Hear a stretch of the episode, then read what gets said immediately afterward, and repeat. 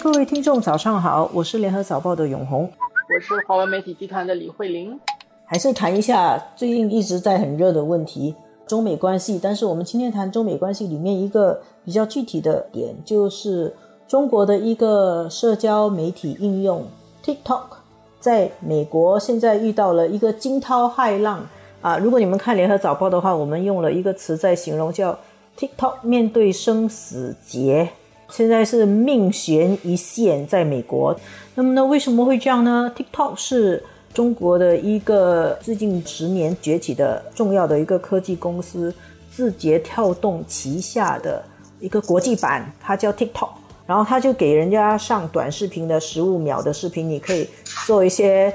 搞笑的事，或者是有些人唱歌跳舞啊啥事，十五秒十五秒的很红。它在美国的市场非常大。以至于现在呢，这个美国也很注意到它。那从去年开始，美国的政府就一直对于 TikTok 有很多的指控，包括指控它窃取美国的人的信息。这个礼拜的情况就是，美国的总统特朗普说要全面封杀 TikTok 在美国的业务。现在对 TikTok 来说，好像只留下一条路，就是要把在美国的业务卖给微软。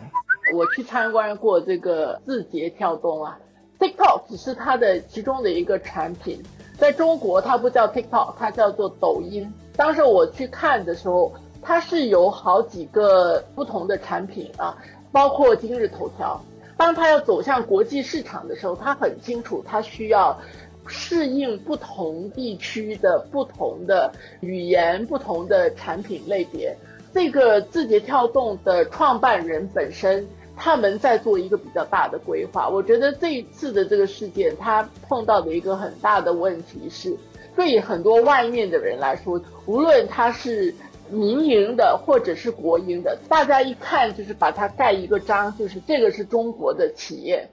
它在国内要生存，它需要适应中国国内的国情跟它的整个的模式。当他那个模式形成之后，当他要走向国外的时候，他要去适应国外的整套的这个制度。但是无论如何，别人看待他的那个视角会是这个是一个中国的企业，跟有很多的这个假设和想象，中国的企业必然是怎么样？这个是中国共产党的中国啊的企业会有这样的一种。视角来看，它使到我觉得这个事件上，我相当同情 TikTok。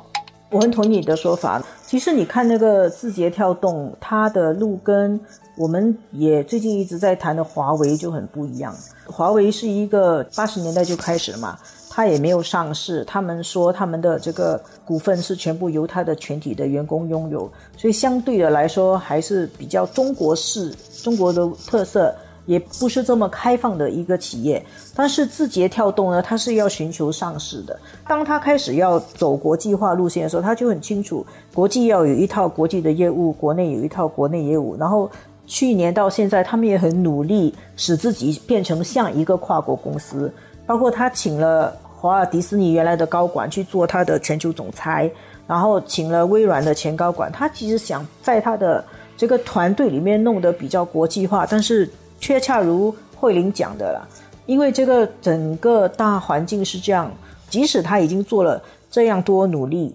即使他希望像一些跨国公司一样分散他的管理，都是遇到一个无形的墙。这个墙不是他自己的努力、他的实力、他的智慧可以超越的。我总是想到一个比喻。好像一个一个商场，一个 shopping mall，然后呢，美国弄了这个商场，然后大家在这个商场里面开店，然后就在里面赚钱。那如果你只是一个小小的一个妈妈 shop，在那边卖几个手机啊，你就这样好了，不要紧。但是如果你的能力很大，然后你的科技、你的技术很高，然后你的这个店越开越大，越开越大，在这个 shopping mall 里面，你变成一个主要的商户，变成一个 anchor tenant 的时候。这个 shopping mall 的老板，他就他就会有两种心态，一个是他觉得，哎，你在我盖的这个 mall 里面赚了这么多钱，那么呢，我应该要拿到更多好处。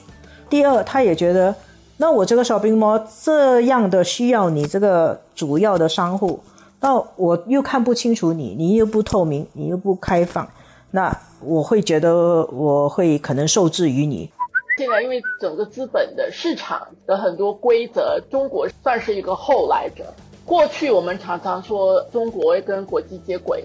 这么多年，它从进入世贸之后，好像中国的这个接轨已经发生了。但是中国的这些企业，它真正现在碰到的一个情况，它要国际化，它要全球化，跟其他的企业受到同样的对待的时候，因为中国的政治制度的不同，或者是像永红所说的，因为你的智慧、你的技术、你很多东西很高超，你威胁到其他人的时候，它的国际化会碰壁。碰壁的时候，往往就会回到说。中国有它自己的市场，所以它可以往回走。它再往回走的话，它原来有希望跟国际更密切在一起更融入的整个国际的制度的这种可能性我觉得就越发的会削弱了。